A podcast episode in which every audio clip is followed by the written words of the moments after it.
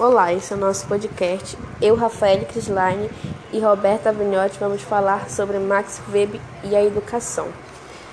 Primeiramente, Max Weber é um sociólogo alemão e um dos principais teóricos da sociologia.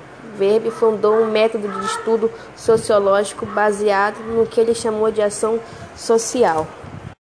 As reflexões de Weber sobre a educação pode ser compreendida no âmbito de sua sociologia política e de sua sociologia da religião, e que influenciariam no modo de vida das pessoas.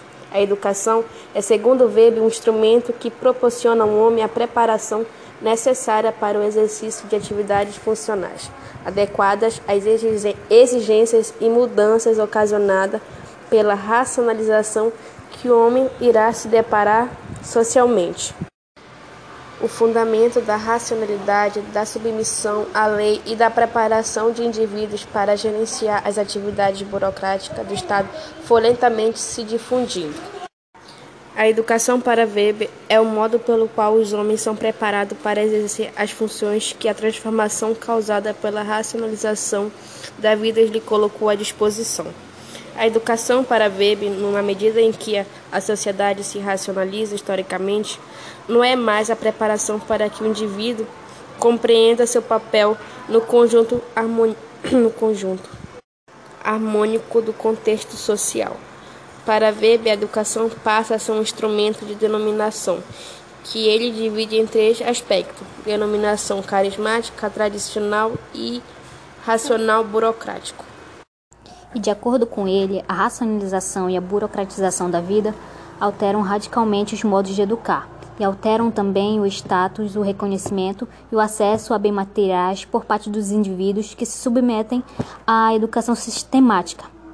Educar no sentido da racionalização passou a ser fundamental para o Estado, porque ele precisa é, de um direito racional e de uma burocracia montada em moldes. E para a empresa capitalista, Educar no sentido da racionalização também passou a ser fundamental, pois ela se pauta na lógica do lucro, do cálculo de custos e benefícios e precisa de profissionais treinados para isso. Então, no modelo ideal iberiano, a educação é socialmente dirigida a três tipos de finalidades. A primeira, despertar o carisma.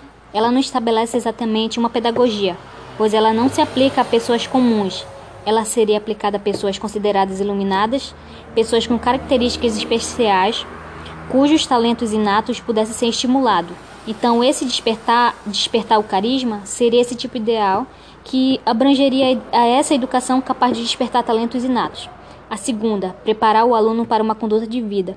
Chamada por Weber de pedagogia do cultivo, ela vem ser relacionada à preparação das pessoas para uma espécie de qualificação cultural, para preparar para preparar essa pessoa a uma conduta de vida considerada culta. E a terceira, transmitir conhecimento especializado, chamada por pedagogia do treinamento, é uma espécie de treinamento especializado para cumprir as funções de determinadas pela sociedade moderna, seja no Estado ou seja no mercado.